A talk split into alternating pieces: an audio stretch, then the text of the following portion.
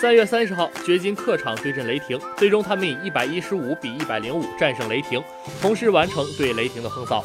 本场比赛中，穆雷贡献二十七分、五篮板、九助攻、一次抢断；约基奇得到二十三分、十六篮板、一次抢断；米尔萨普得到十四分、五篮板。雷霆方面，威瑟布鲁克砍下二十七分、九篮板、九助攻、两次抢断；乔治贡献二十五分、九篮板；亚当斯斩获十六分、五篮板、一次盖帽。第四节还剩十一分四十四秒时，施罗德首发丢球被莫里斯抢断；还剩十分三十七秒时，接到莫里斯的传球，